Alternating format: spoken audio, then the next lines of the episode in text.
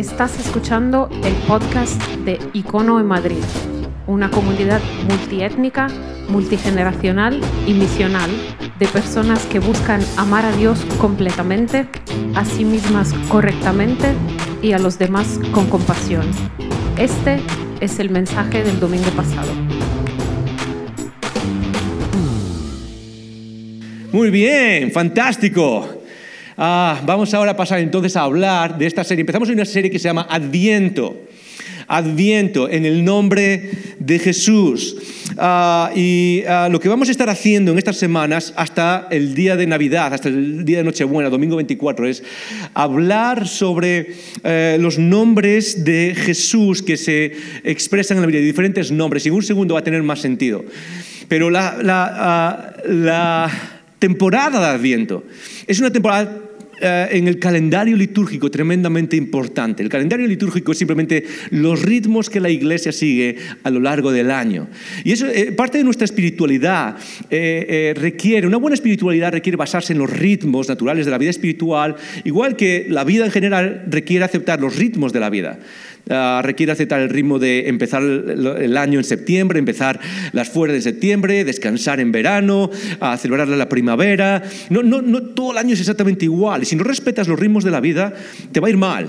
Necesitamos entrar en los ritmos de la vida, saber en qué momento estamos de nuestra vida. Estoy en un momento donde tengo que dar eh, en mi carrera el 150%, pero ahora estoy entrando en otra etapa donde, ¿qué? donde necesito eh, bajar y dar el 80%. Y si no aprendes a ver los ritmos propios de la naturaleza, los ritmos del día, Empieza con levantándote, luego aceleras el ritmo, luego llega la tarde, bajas el... O sea, eh, toda la vida está llena de ritmos que nos ayudan a vivir una vida sana. A nivel espiritual es igual. Y lo que hacemos es un calendario, hay un calendario, el cristianismo ha formado un calendario que tiene sus ritmos. El ritmo de la, eh, eh, entramos en la Navidad, luego entramos en, otra etapa, llega Semana Santa, la ascensión del Espíritu. Tenemos ritmos que nos recuerdan, nos unen a la vida en Cristo. Y uno de esos momentos en el calendario litúrgico es Adviento. Y ha sido desde el principio un momento tremendamente importante en la vida de la iglesia. Y eh, para ser honestos, Adviento en el calendario litúrgico no empieza hasta la semana que viene. Pero decidimos empezarlo ahora, decidí empezarlo ahora y dedicar una semana más porque hay tanto que ver y tanto que hablar y, quiero de verdad que entremos en ese espíritu de Adviento. Yo no sé qué, eso, qué es lo que va a significar para ti personalmente. Eh, eh, yo sé que Dios habla a cada uno en nuestra situación, en nuestra necesidad, a través de las verdades generales que tenemos, pero lo que sí quiero, mi oración es que esta serie, hasta Navidad, nos ayude a caminar hasta esta, esta celebración de la Navidad, pero lo haga de una manera un poco distinta. ¿Y qué quiero decir con distinta? Muy fácil. Esto vamos a empezar aprendiendo un poco de Adviento. Porque cuando se celebra Adviento, lo que se celebra es, Adviento básicamente es la, etapa del calendario litúrgico donde nos preparamos para celebrar la Navidad, la venida de Cristo. Y durante estas semanas lo que se hace es preparar nuestro espíritu de diferentes maneras, nuestra, nuestra mente de diferentes maneras, en esa expectativa del nacimiento de Cristo, en, esa, en ese anticipar, eso es lo que significa Adviento. La palabra Adviento significa ah, venir, viene del latín, de la palabra que significa la venida de Cristo. Y lo que hacemos nosotros es vivir con expectativa a esa venida. Y eso es lo que podemos ver en las Escrituras, que cuando Jesús vino y nació en esa imagen preciosa, el pesebre, ¿sí o no? Y el bebé, y la vaca y la mula, y los ángeles, y todo es bonito. Una de las cosas que, que viene antes, que dura cientos de años, es la expectativa, es el esperar es el, vivir con ese sentido de anticipación de lo que viene en el futuro y, tratar de ver cuándo va a llegar y venir y, tratar de vivir con un sentido de expectativa. ¿Y a dónde quiero llevarnos en esta, en esta etapa? Es quizás a una verdad que a veces se nos olvida, aquellos que, somos, que, seguimos a Jesús, que muchas veces vivimos nuestra espiritualidad en nuestra vida con un enfoque demasiado presentista, nada malo en eso, pero que toda nuestra fe se basa en qué tengo que hacer ahora y cómo tengo que hacerlo. Joder, ¿cómo hago esto? Joder, ¿cómo hago aquello? Ah, ¿Cómo, ¿Cómo tenemos que vivir ahora? Y eso es importante, hablamos muchísimo de eso.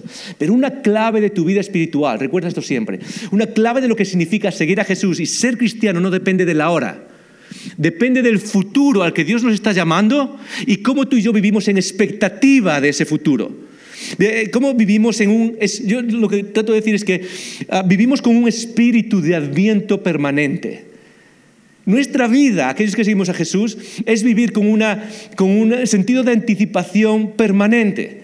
Y lo que quiero que hagamos en estas semanas no es solo mirar hacia atrás y recordar el pasado y celebrar el bebé en el pesebre y es genial y ah, tratar de, ver toda esta etapa en la que entramos ahora, más allá del, comprar regalos y de el preparar momentos especiales con cenas o lo que sea, y mucho más de que, que mirar simplemente al pasado y entender qué es lo que pasó, eso es muy importante. Pero lo que quiero es que hagamos algo distinto. Y es que utilicemos ese mismo espíritu de adviento que practicaron los primeros cristianos, que practicaron en las escrituras, que vamos a estudiar en estas semanas, vamos a explorar juntos en estas semanas ese espíritu de adviento y lo traigamos ahora a nuestra situación, donde tú y yo vivimos el segundo adviento. ¿Cuál es el segundo adviento? Muy sencillo.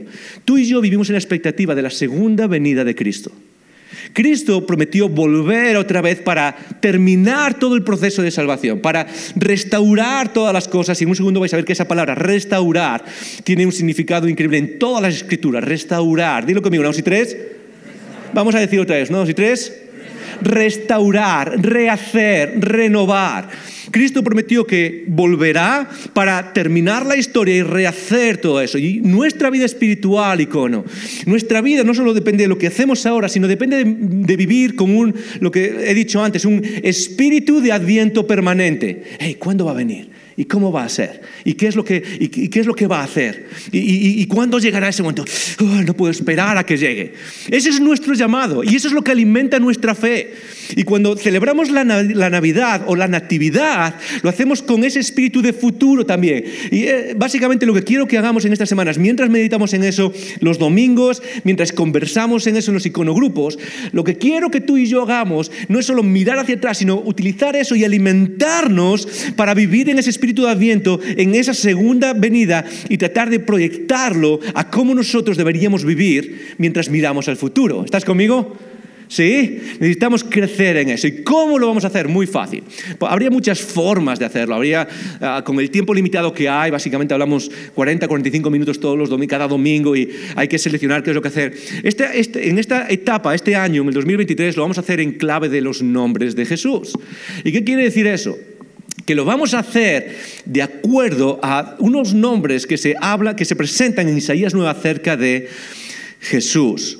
Y eso es lo que, lo que vamos a explorar cada domingo, vamos a explorar un nombre distinto y esos nombres lo que van a hacer es ah, ayudarnos a entender ese espíritu de adviento, el corazón de Dios mientras esperamos, el corazón de Dios mientras tenemos expectativa y qué es lo que nos dicen a nosotros mientras esperamos igualmente en situaciones que a veces son parecidas, no iguales, sí, no son paralelas, pero parecidas a las que experimentaron en las escrituras. Nos hablan a nosotros para vivir ese adviento.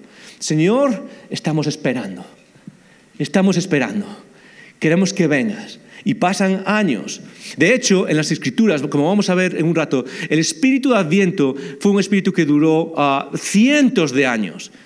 Y a veces a nosotros, dos mil años después de Jesús, nos llama la atención y decimos, ok, wow, o sea, sigue pasando el tiempo y aquí no pasa nada. Y poco a poco colectivamente la iglesia pone esa idea de la segunda venida de Cristo, la pone como a un lado, es como si en algún momento va a venir, pero, pero no sé, o sea, esto ya va dos mil años. Y una de las cosas que podemos aprender de esos primeros cristianos, de las escrituras, como vamos a ver, es que el tiempo de Dios no es nuestro tiempo y que el tiempo, aunque pasen cientos de años o incluso miles de años, no debería eliminar ese sentido de expectativa, ese sentido de wow, ¿cuándo va a venir? Él prometió que vendría, lo hizo una vez ya, cuando nadie lo esperaba, y va a volver a pasar. Y tus ojos y mis ojos deberían estar enfocados en eso.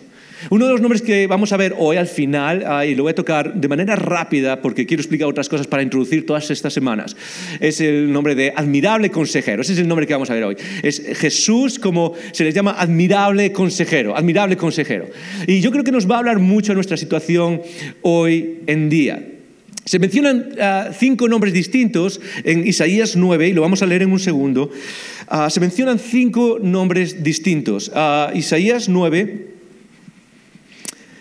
Versículo 6, Dani, puedes ponerlo en pantalla, sé que no está ahí al principio, pero si puedes ponerlo en pantalla. Isaías 9:6 dice esto, porque un niño nos es nacido, hijo nos es dado, y el principado sobre su hombro, y llamará su nombre admirable consejero, Dios fuerte, Padre eterno, príncipe de paz. Esos son los nombres que vamos a explorar esta semana. Y esto es importante, y aquí es quizás donde empezamos, y es por qué los nombres, por qué eh, vamos a explorar nombres de Dios. Hoy en día los nombres quizás no es que tengan demasiado significado, de hecho muchas veces el nombre le da el significado a la persona. ¿sí? Yo no sé, los padres que ah, ah, tenemos hijos en la sala, ah, nos acordamos de cuando seleccionábamos el nombre de nuestros hijos, ¿verdad? Cuando iban a nacer, y a veces, no sé si habéis tenido esta conversación, pero tienes una conversación donde con, tu esposo, con tu esposa, sobre los, el nombre de tu hijo, ¿verdad? Y a veces dices, oye, a mí me gustaría este, me gustaría no voy a decir ninguno por si hay alguien en la sala, ¿ok? Pero me gustaría este nombre. Y de repente la otra persona dice, ah, a mí no me gusta este nombre. ¿Y por qué? Porque hace años tenía un amigo que se llamaba así y era lo peor del mundo. Es como que los nombres hoy en día simplemente son más o menos etiquetas que cambian de acuerdo a la persona. Pero en el mundo antiguo, los nombres, en el mundo de las escrituras, en el mundo en el que los nombres se parecen más a lo que hoy llamaríamos los apodos. ¿sí? Los apodos de las personas, ¿qué es lo que hacen? Es reflejan parte del carácter de esa persona. Yo no sé cuántos tenéis apodos aquí en la, sala, yo no sé cuántos os han puesto apodos, algunos, muchos de los apodos no son agradables, ¿sí o no? A veces te ponen apodos en la escuela y es como, ah, no es lo mejor, ¿sí? Ah, y tratas de quitártelo de encima. A veces juegas el juego de ignorarlo, ¿qué? No, no te he escuchado. ¿Qué has dicho?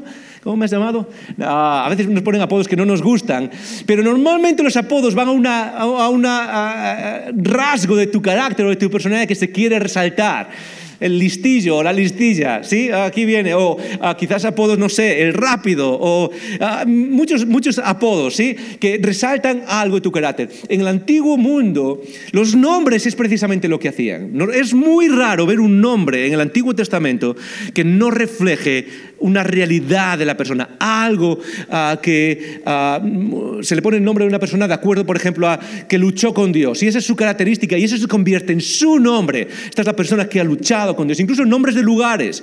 Este es el lugar donde he visto a Dios, así que le vamos a poner ese, ese nombre aquí. Este es el lugar donde Dios se ha manifestado, le vamos a poner ese nombre a este lugar.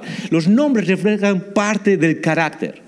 Así que cuando exploramos los nombres estas semanas, cuando vamos a leer los nombres o cuando lees los nombres en el Antiguo Testamento, una de las cosas que necesitamos resaltar es que hablan de qué? Del carácter de nuestro Salvador. Hablan de lo que podemos esperar en nuestro Salvador. ¿Y por qué es eso importante? ¿Por qué es importante? Muy fácil. Es porque hay una palabra que es tremendamente central en nuestra vida, pero que es tremendamente ambigua muchas veces. Y es la palabra Dios. Dios es nuestro creador. Dios nos decimos muchas cosas acerca de Dios. El mundo entero habla de Dios. El mundo entero habla de Dios de diferentes maneras. Pero hay algo interesante, es que dentro de esa palabra, Dios, cabe casi cualquier cosa. Dependiendo con quién hables, va a significar cosas distintas.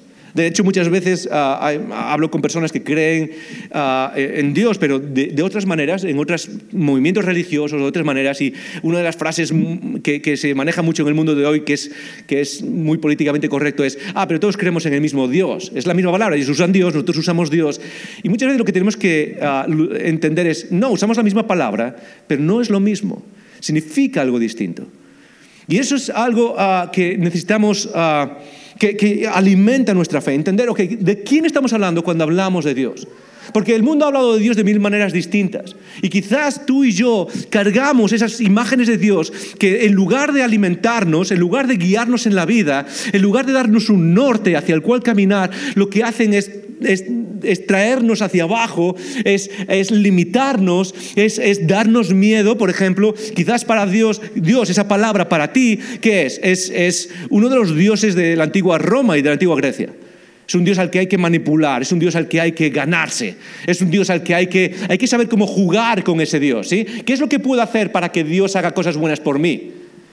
Muchos mantenemos esa idea y por eso muchos incluso probamos religiones, porque no es algo consciente, pero es algo que intuimos muchas veces. Ok, pues si voy y hago esto, o, hago esta práctica religiosa mirando para cierto lugar, o haciendo el pino, o lo que sea, entonces Dios va a obedecer, Dios va a hacer lo que le pida, Dios va a bendecir mi vida, y, manejamos a Dios de esa manera. Esa puede ser una imagen de quién es Dios.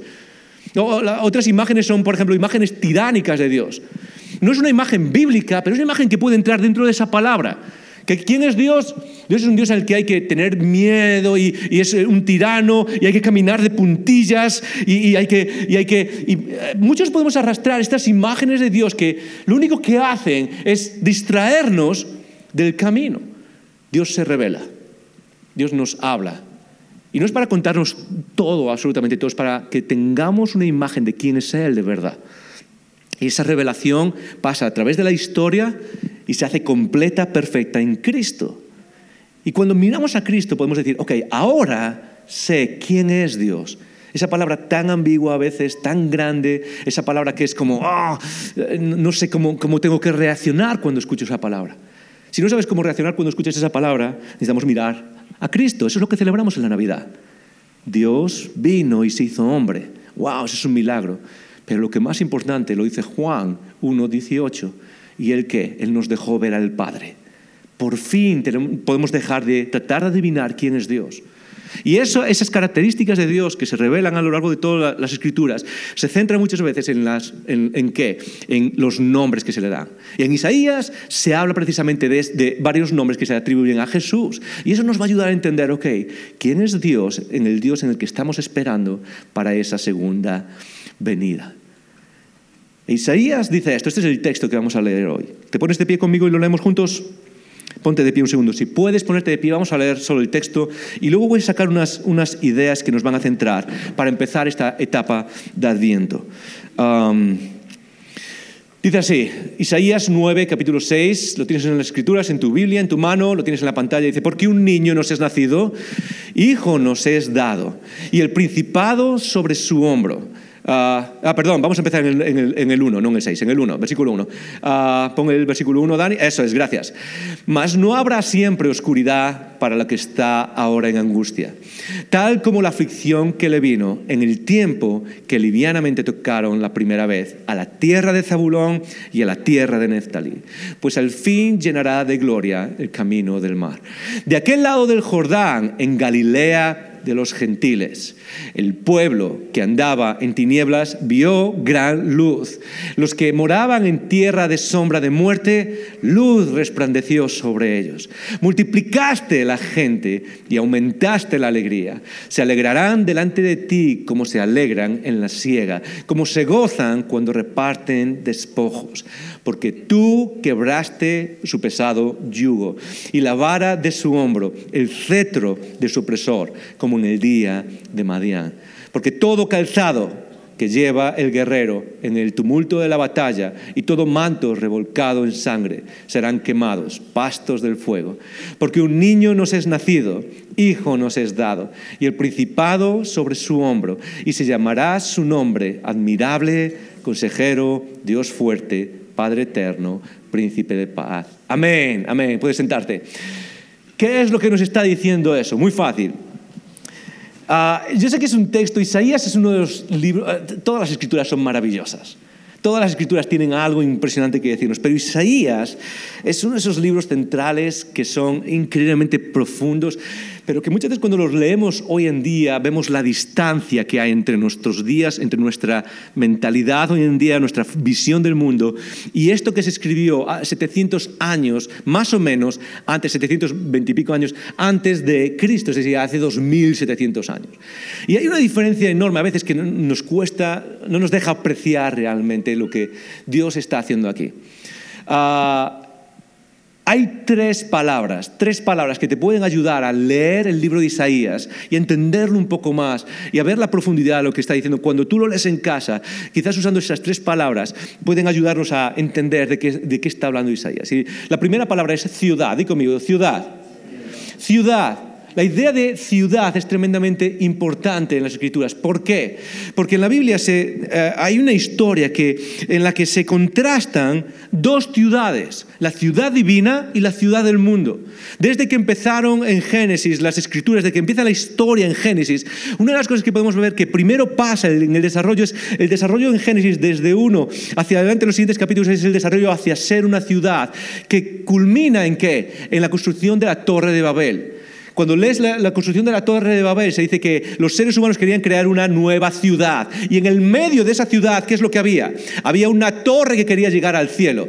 Esa es la, imagen, ese es el paradigma, ese es el centro, la imagen que nos habla de la actitud humana constante. Es crear una ciudad y la ciudad es la imagen, es, es la, la fotografía o quizás la explicación de cómo el ser humano desarrolla y multiplica su propio estado interno, que es un estado caído. Y eso se multiplica en dónde? En las ciudades.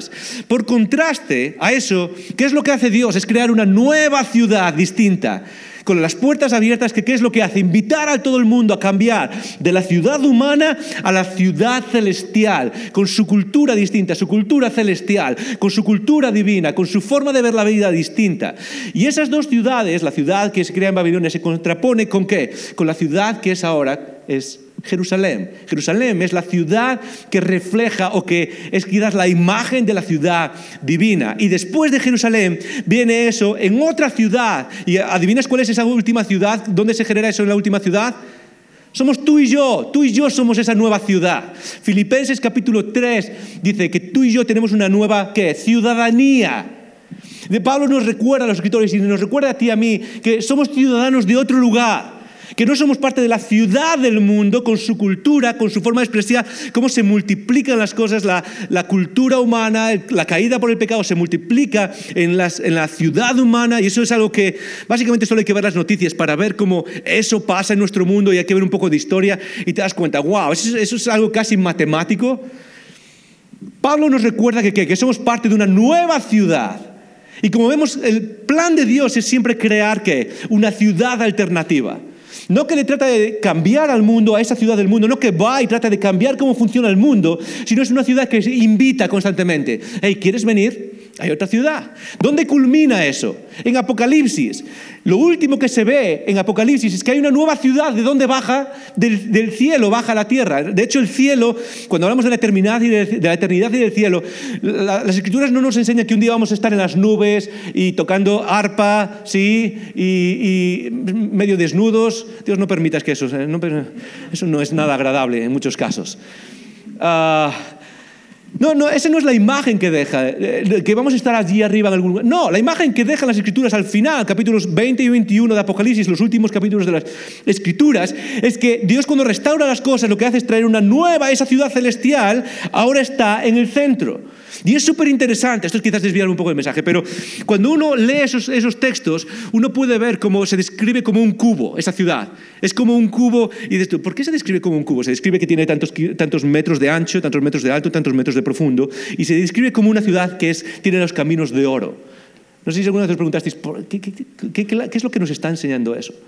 Nos está enseñando que, que esa nueva ciudad tiene como centro la presencia de Dios. ¿Sabes por qué? Porque cuando Dios da las instrucciones para construir el tabernáculo y el templo en Éxodo y en el Antiguo Testamento, eh, la descripción del, ah, del, lugar santísimo, la descripción del templo es exactamente igual a la descripción de la nueva ciudad. Era, un lugar que era de, de tamaño, eh, eh, era en forma de cubo y todo el interior estaba recubierto de oro. Y lo que nos está diciendo es que hay una nueva ciudad en esa ciudad Dios estará siempre presente con nosotros. ¿Puedes ver esa imagen? ¿Cómo va el espíritu de Adviento? ¿Qué es lo que tú y yo esperamos? En el medio de esa historia viene Isaías.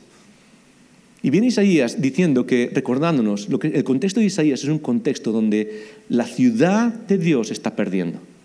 La ciudad de Dios está viniéndose abajo. La ciudad de Dios está en caos. Y en términos de lectura lo que leemos es en términos políticos. ¿sí? Eso es lo que leemos. Es, eh, en ese momento eh, Israel, eh, la, zona de Israel, Jerusalén sobre todo y Judá, están a punto de ser exterminados. Ah, el norte también, la zona de Israel del norte, está a punto de ser exterminados por un imperio que está creciendo y que es monstruoso, se llama Asiria. Y ese imperio está a punto de destrozar, a punto de acabar con todo lo que está pasando ahí. Eh, eh, eh, y una de las cosas que pasa es que llega el caos, el caos. Ahora, la primera palabra que dije es, es ciudad. La segunda palabra que nos ayuda a leer todo el libro de Isaías es la santidad, santidad, sobre todo la santidad de Dios, santidad de Dios. Dilo conmigo, no sé tres. Vamos a decir otra vez, santidad de Dios, una, dos y tres. santidad de Dios. ¿Sabes que Isaías es el libro de las escrituras que más repite la santidad de Dios? Es el libro que más recuerda. Es como que Isaías está empeñado en repetir. Y recuerda esto, cuando lees en la Biblia algo que se repite es importante. Porque en aquellos tiempos no había, no sé, teléfonos para ver la información. No, tienes que decirlo de una manera que se clavase en la mente de las personas. Y lo que hace Isaías es repetir una y otra vez el, Dios Santísimo, el Santo de Israel. De hecho, Isaías capítulo 6, tenemos eh, el momento en el que Isaías ve, tiene la visión de Dios en el templo, sí. ¿Y qué es lo que gritan los ángeles? ¿Qué es lo que le están gritando los ángeles a Dios constantemente? Es Santo, Santo, Santo. Es una de las únicas cosas que se repite tres veces acerca de Dios y lo que hace es tratar de resaltar eso, con, es clavarlo a fuego en nuestra mente. ¿Y sabes por qué? Porque parte del caos en la vida de Israel vino por olvidarse de la santidad de Dios. Parte del caos en la vida de Israel Vino porque a través de la historia Israel se vuelve demasiado familiar con Dios y ah, Dios no es, no es, para tanto, está bien ahí, pero no es, no es tan increíble, no hace tantas cosas. Entonces empiezan a, a transformar su vida y lo que hacen es uh, distorsionar la ciudad de Dios, Jerusalén. Lo que hacen es distorsionar la vida y lo hacen a través de cosas que todo el mundo hace hoy, pero que deberían desaparecer de entre aquellos que nos llamamos cristianos. Por ejemplo, la usura, el tratar mal a aquellos que están necesitados, el aprovecharse de los demás, el mentir, el usar, el usar el poder para manipular a otras personas, cualquiera que sean estas cosas. Por ejemplo, personas en el mundo de hoy, eh, si tú tienes una pequeña empresa, tienes uno, dos, tres trabajadores, debería, si tú sigues a Jesús y declaras que sigues a Jesús, debería seguir a Dios tal y como Él nos habla, debería ser la persona que paga justamente a sus empleados, que no trata de, explotar a sus empleados y, bueno, pues vas a trabajar más de, lo que deberías. Hace algunos años tengo un buen amigo en el norte de España y una vez me contó que, que fue a ver un, trabajo y, y, esta es historia real. Me dijo, me, sentaron en la mesa, me dijeron, tu contrato va a ser de ocho horas, de, de cuatro horas, va a ser a medio tiempo, pero vas a trabajar ocho horas. Ah, yo no sé si los cristianos hacemos cosas así.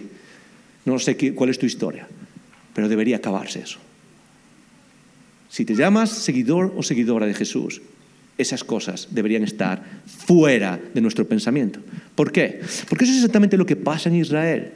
Destruyen la imagen y la ciudad de Dios precisamente porque se olvidan de que Dios es un Dios santo. Santidad significa que Él es majestuoso, que Él es completamente otro, que es algo que te hace, decir, wow, no me lo puedo creer, es increíble, hacen que tus piernas tiemblen. Muchas veces eh, tratamos a Dios como un amiguete que podemos meter en el bolsillo, sí, y lo pongo aquí, lo saco cuando quiero, ok, Dios, necesito que me concedas esto, A, B y C. Y hay una parte de las escrituras que nos hablan de Dios como un amigo. Hay una parte de las escrituras que nos hablan de Dios como alguien cercano, como alguien que camina con nosotros, como alguien que nos abraza, que nos recibe, como alguien como un padre cercano. Pero no te olvides, hay otras partes de las escrituras que te recuerdan que Dios es, es majestuoso, es increíble y que muchas veces cuando nos enfrentamos a ese Dios, la visión no es algo placentero, es algo que hace que tus piernas tiemblen. Y eso es algo que necesitamos recordar, que nos mantiene en el camino correcto, que, nos hace, que no nos deja destrozar aquello que Dios está haciendo. Y eso es lo que estaba pasando. La ciudad de Dios está viniendo, está dejando de reflejar lo que Dios quería que reflejase desde el principio. Es simplemente eso, es una cuestión de misión. Dios, el Santo, rehace una ciudad de cero, ¿para qué? Ah, crea esta ciudad para qué? Para que refleje su belleza a las ciudades del mundo. Y de repente, ¿qué es lo que hace esta ciudad? Deja de ser lo que tenía que ser. Ahora, déjame recordar que quizás tu vida y mi vida es así. Muchas veces nos pasa a nivel individual. Y, déjame, esto es una nota simplemente a pie de página. Muchas veces Dios deja que pasemos por momentos difíciles porque hemos dejado de hacer que nuestra vida sea lo que Él nos llamó a hacer. ¿Estás conmigo? Muchas veces Dios deja que pasemos por momentos como lo que está pasando aquí. Israel, la ciudad, Jerusalén, en unos años va a, ser, va a ser destrozada, todo se va a venir abajo, las murallas abajo, todo se va a venir. ¿Por qué lo hace Dios? Ahí entra la última palabra. La primera era ciudad, la segunda era santidad de Dios, la tercera es, y es una palabra importantísima aquí, es rehacer, reconstruir, renovar. Cuando Dios castiga a la ciudad en el momento de, de, de, de, de, Isaías, en los, años, en los años 700 más o menos, cuando Dios decide acabar con su plan, no lo hace por simplemente querer terminar, ya está, se acabó aquí. Lo que Él tiene en el futuro es un propósito mucho más divino, más paternal, más, más esperanzador. ¿Sabes cuál es el futuro por el que Dios deja pasar por esto a Israel? Es para rehacer, reconstruir ok, esto ha fallado, pero no voy a acabar con esto. Vamos a volver a rehacerlo. Vamos a hacerlo otra vez. Y eso es una de las características de nuestro Padre Celestial. cuando muchas veces nos deja caer en la vida, nos deja ah, eh, seguir las consecuencias de nuestro apartarnos de Él, nos deja seguir las consecuencias de, de cómo dejamos de reflejar su santidad en nuestra vida, ¿qué es lo que hace Él? Levanta la protección, como se ve en Isaías, eh, hay una imagen en Isaías 5, que es que, eh, que Dios es un, jardinero y eh, está cultivando su jardín y el jardín no está produciendo la fruta que esperaban producir. ¿Y qué es lo que hace Dios? ¿Qué es lo que hace el jardinero? Es levanta el vallado y deja que los animales vengan y que se coman absolutamente todo. ¿Por qué? Porque hay que volver a hacerlo. Muchas veces Dios levanta el vallado alrededor de nuestras vidas. No es el castigo directamente de Él, pero sí para que experimentemos nuestra propia, las propias consecuencias de nuestra vida. ¿Para qué? Cuando Dios nos deja pasar por eso, no es porque quiera hundirte, no es porque quiera el final de ti, es porque hay algo que rehacer en nuestras vidas. Y eso es precisamente lo que eh, el texto, eh, este, está en medio de eso, de, esa dinámica, donde Dios quiere rehacer algo.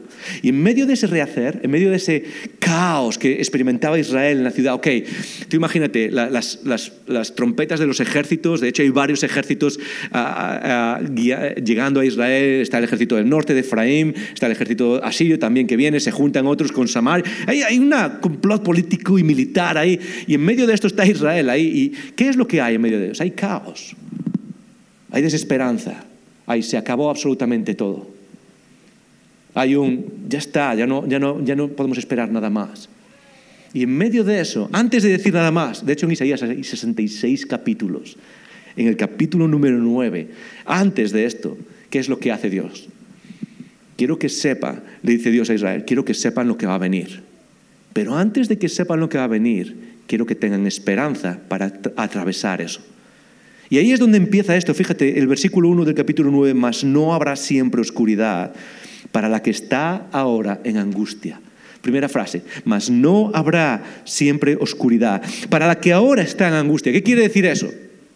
Lo que quiere decirte a ti y a mí hoy en día es que el corazón de Dios es el corazón de un padre que a veces nos permite pasar por oscuridad, por sombra de muerte, Salmo 23, por momentos difíciles donde todo parece estar nublado, por esa noche oscura del alma, como escribió Juan de la Cruz en su famoso poema, por esos momentos donde nada parece tener sentido, donde todo lo que creíamos que Dios estaba haciendo se está viniendo abajo y qué es lo que está pasando y es un momento caótico dentro de nuestra vida, quizás caótico a nivel de comunidad, a nivel de iglesia, a nivel de movimiento espiritual.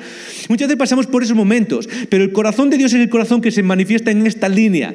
Pero la oscuridad no es para siempre, porque Dios tiene otros planes para nuestras vidas. Lo tuvo antes, lo tiene ahora y lo tendrá siempre. Y son planes de restauración, planes de volver, planes de rehacer, planes de reconstruir. Y ese es el Dios que tenemos delante de nosotros. Y por eso dice así, dice, tal como la aflicción... Ah, que le, viene en el tiempo del livianamiento tocaron la primera vez la tierra de Zabulón y la tierra de Neftalí, pues al fin llenará de gloria el camino del mar, de aquel lado del Jordán, en Galilea de los gentiles. El pueblo que andaba en tinieblas, ¿qué es lo que hizo? Vio gran luz. Los que moraban en tierra de sombra de muerte, luz resplandeció sobre. Vienen momentos difíciles, viene caos, viene algo tremendamente difícil, pero hay algo que viene más delante y es luz. Hay una luz que viene que va a brillar sobre toda la humanidad. Ahora, estamos leyendo estas palabras que vienen en, futuro, ¿verdad? En términos de profecía. Unas palabras sobre qué es la profecía en las Escrituras. Porque tenemos todos estos libros que son libros proféticos, ¿verdad? Isaías escribe 700 años antes de Jesús. ¿Y qué es lo que, qué es lo que expresan estos Es como eh, nosotros creemos con convicción y el cristianismo ha creído siempre que Jesús está hablando en estos, eh, perdón, Dios está hablando en estos versículos acerca de quién? De Jesús, que viene 700 años después. Y es como es esa profecía que anuncia el futuro. Pero tenemos que hilar fino cuando hablamos de profecía, porque en primer lugar, recuerda esto siempre, ¿ok? Normalmente nosotros cuando hablamos de profetas, pensamos que los profetas son personas que leen el futuro en plan de adivinan el futuro, cierran los ojos, sacan la bola de cristal, ¿qué es lo que viene ahí? O te voy a decir, y pensamos que la profecía de, de las escrituras tiene algo que ver con eso, y realmente no tiene nada que ver con eso. La profecía de las escrituras, los profetas de la Biblia, no son personas que necesariamente leen el futuro, son personas que leen la situación actual. Es decir, son personas que tienen esa capacidad de leer entre líneas de lo que está pasando. Voy a poner el ejemplo, vuelvo a las escrituras. Desde un punto de vista normal, si tú le preguntas a cualquier persona que está en Jerusalén en este momento, ¿qué es lo que está viendo?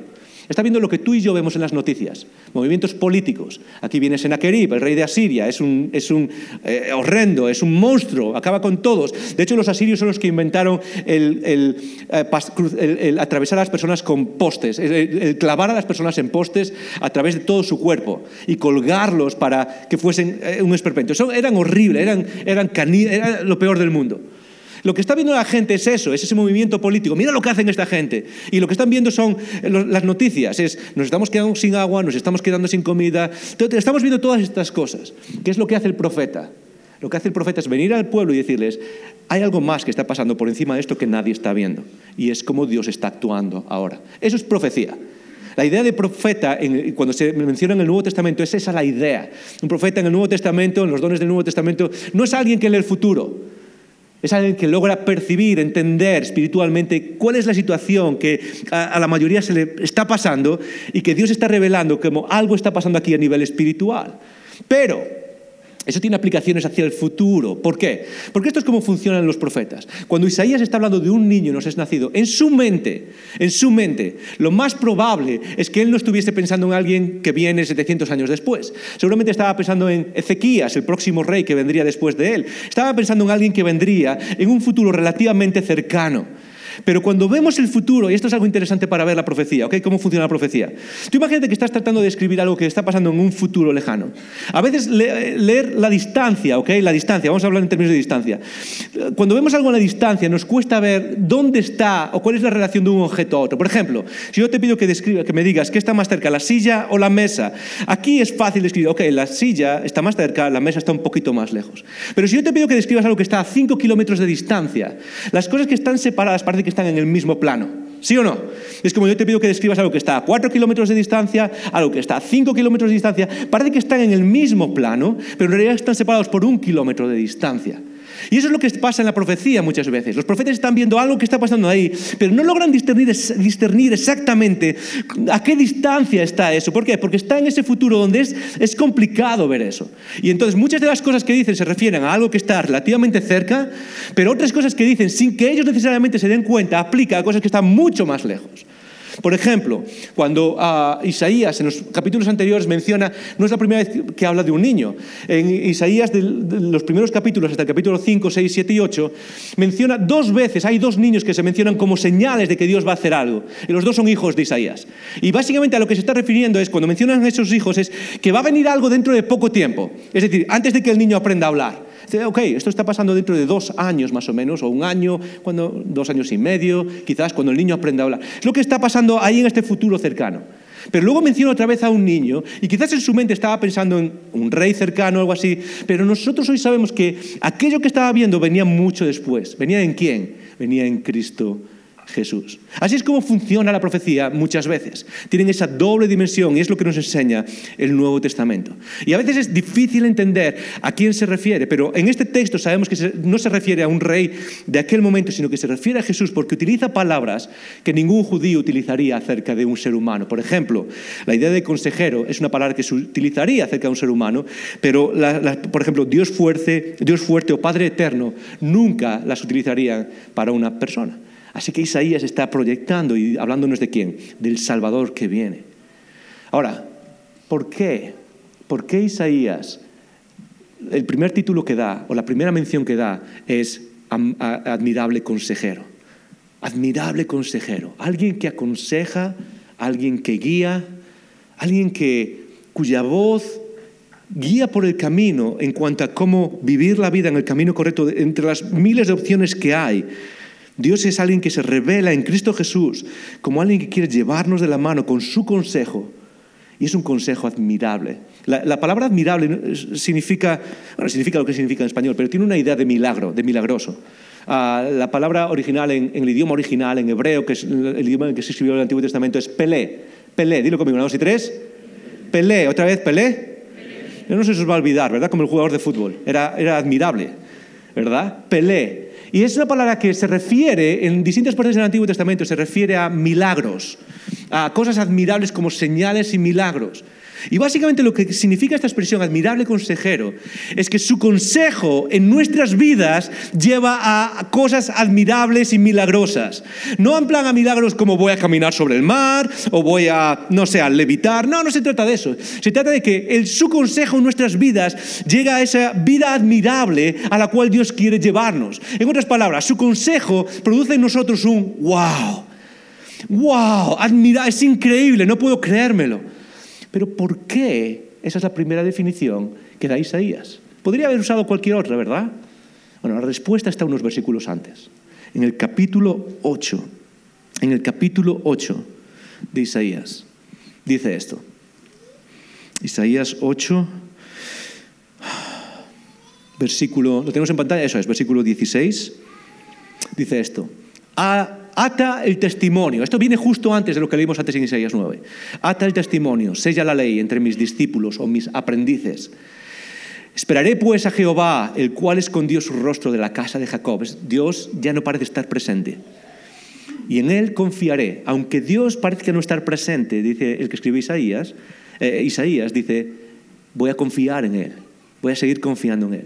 Y dice, he aquí yo y los hijos que me dio Jehová, somos por señales y presagios en Israel. Literalmente los dos hijos que tuvo uh, Isaías son las señales de lo que viene, de lo que viene en el futuro para Israel, de parte de Jehová, de los ejércitos que mora en el monte de Sión. Y ahora dice esto, es interesante, dice, y si os dijeren otras personas en medio de nosotros, y si os dijeren, preguntad a los encantadores y a los adivinos que susurran hablando, responder, ¿no consultará el pueblo a su Dios?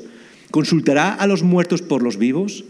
Y el último versículo dice, a la ley y al testimonio. Si no dijeren conforme a esto, es porque no les ha amanecido. Una buena expresión, ¿verdad? A esta persona no le ha amanecido, aún no ha despertado. ¿Qué, qué está diciendo Isaías aquí? Muy fácil. En momentos de caos, ¿qué es lo que hacemos todos? En los momentos de caos, todos nos desesperamos en la vida. ¿Y qué haces cuando estás desesperado? Buscas claridad donde sea. ¿Dónde estaba buscando claridad el pueblo de Israel, en este momento? Estaba buscando claridad en adivinos, en personas, en mediums, en personas que hablan con los muertos. ¿sí? Y, y, Isaías tiene que parar un segundo y decir, no puedo creerme que estéis buscando claridad en estas cosas en la vida en comunicaros con los muertos, en comunicar para tratar de ver algo espiritual. No puedo creerme que busquéis la, guía en la vida en, en lo que sea, en cualquier cosa. Y, Isaías les dice a ellos y nos dice a nosotros, ¿dónde buscas claridad? ¿Dónde buscas claridad? ¿No ha de consultar el pueblo a su Dios directamente? El, el, mensaje que tiene Isaías es, Dios, el Dios en el que tú y yo creemos que se manifiesta en Jesús, es un Dios cercano y con su oído atento. ¿A qué? a que cuando pases por un momento de confusión, Él está dispuesto para traer sabiduría, para traer consejo. Dios quiere guiarte. Dios quiere eh, eh, aconsejarte. Dios está dispuesto en momentos de caos. Y todos pasamos por momentos difíciles, por momentos oscuros, por momentos donde parece que el futuro se acabó, incluso a nivel espiritual. Muchas veces tú y yo pasamos por momentos donde todo se ve negro. Lees las noticias, lees el mundo en el que vivimos, lees los, crímenes, lo que está pasando y dices tú, no puedo haber, nada, estoy, cansado, ya no puedo eh, ver nada más, no sé si está Dios ahí. Y Dios es un Dios que muchas veces nosotros buscamos claridad en otros lugares y Él dice, estoy aquí, estoy presente. Admirable consejero. De hecho, dice algo súper interesante. Es dónde encontramos a Dios muchas veces. En el caos, en otros lugares, no, dice a la ley y al testimonio. Y si no, y si lo que se dice acerca del futuro no está contrastado con lo que dice aquí, ¿qué es lo que dice de esas personas? No les ha amanecido. Lo que está diciendo Isaías es, Dios se manifiesta en medio de este caos, no simplemente como alguien, ok, os voy a castigar y ya está, y ahí os quedáis y a ver qué pasa en el futuro. Dios nos permite pasar por momentos de oscuridad, pero Él está cercano. No necesitamos mediadores. ¿Por qué? Porque hay un solo mediador. Hay un solo mediador que se llama Cristo Jesús, que une al ser humano con su, Creador. Y Dios se manifiesta en ese mediador, Cristo Jesús, como alguien que está dispuesto a escuchar, como alguien que está dispuesto a aconsejar. Y no como alguien distante a nosotros, sino como alguien que experimenta lo mismo que tú y yo experimentamos. Es un consejero que ha pasado por el sufrimiento. Es un consejero que entiende perfectamente por dónde estás pasando. Icono, yo sé que a veces Dios se siente como algo muy lejano.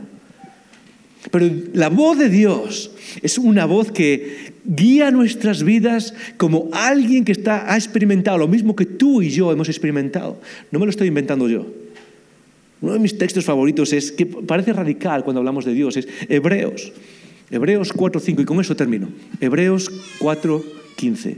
Dice, porque no tenemos un sumo sacerdote, y ahí está hablando de Jesús, no tenemos un sumo sacerdote incapaz de compadecerse de nuestras debilidades. ¿Cuáles son tus debilidades? ¿Cuáles son tus luchas internas? ¿Cuáles son tus miedos? ¿Cuáles son tus ansiedades? ¿Cuáles son los momentos difíciles que corren por dentro de ti?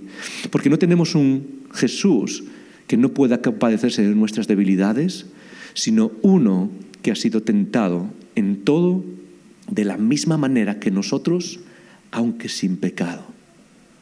Y precisamente esa, esa tensión que hay entre Jesús como siendo tentado, como pasando por lo mismo que pasa un ser humano y al mismo tiempo como alguien que no ha pecado, lo hace perfecto en su fidelidad para ser el consejero que tú y yo necesitamos. Admirable consejero. Y bueno, mientras pasamos, empezamos a esperar el futuro de Adviento. ¿Cómo esperamos? ¿Cómo tenemos expectativa acerca de esa venida que va a restaurar todas las cosas? Para muchos de nosotros quizás es es difícil, es caos, es lunes a viernes, es levantarse, es ya no puedo más, es hijos, hijas, eh, eh, padres, es, trabajos, es eh, hipotecas que se multiplican por 10, es impuestos que suben, es enfermedades que ya, no puedo más. Y todo parece caótico. Todo parecía caótico cuando Israel estaba pasando por este momento. Pero Dios les recuerda algo. Dios está cerca. Dios quiere escucharte. Dios es el consejero. Y quizás la pregunta para terminar todo esto es, ¿a quién estás escuchando mientras esperas el futuro al que Dios nos está llevando? Un futuro largo. De hecho, desde Isaías hasta Jesús pasan 700 años eh, hasta que viene ese consejero admirable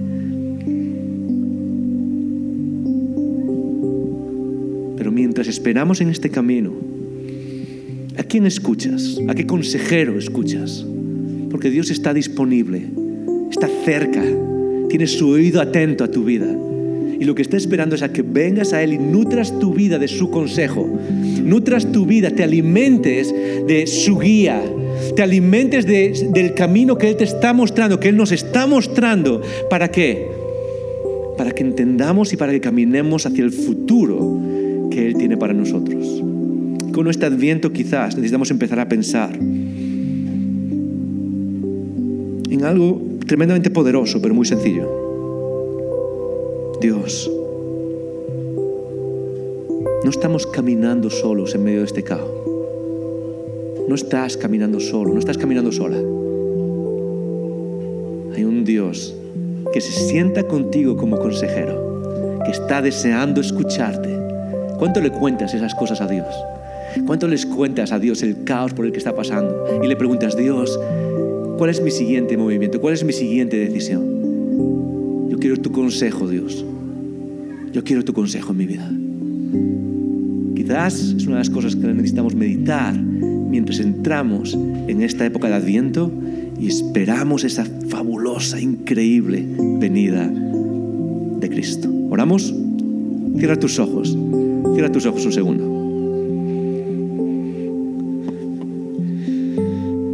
Oh Dios, terminamos este momento de explorar las escrituras, viniendo delante de ti porque tú eres el Dios presente, no eres una idea pasada, no eres... Ah, no eres un Dios que hacía cosas en el pasado y de repente ya no está. sigues actuando en nuestras vidas, Señor. Y,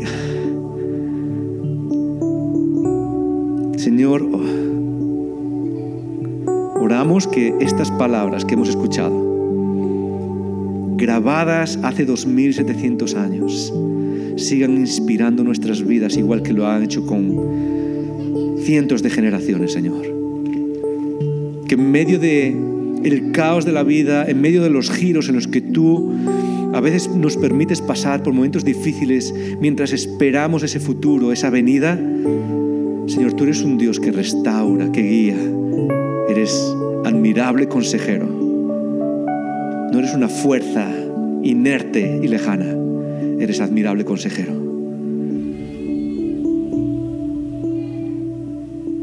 Cercano, dispuesto a escuchar.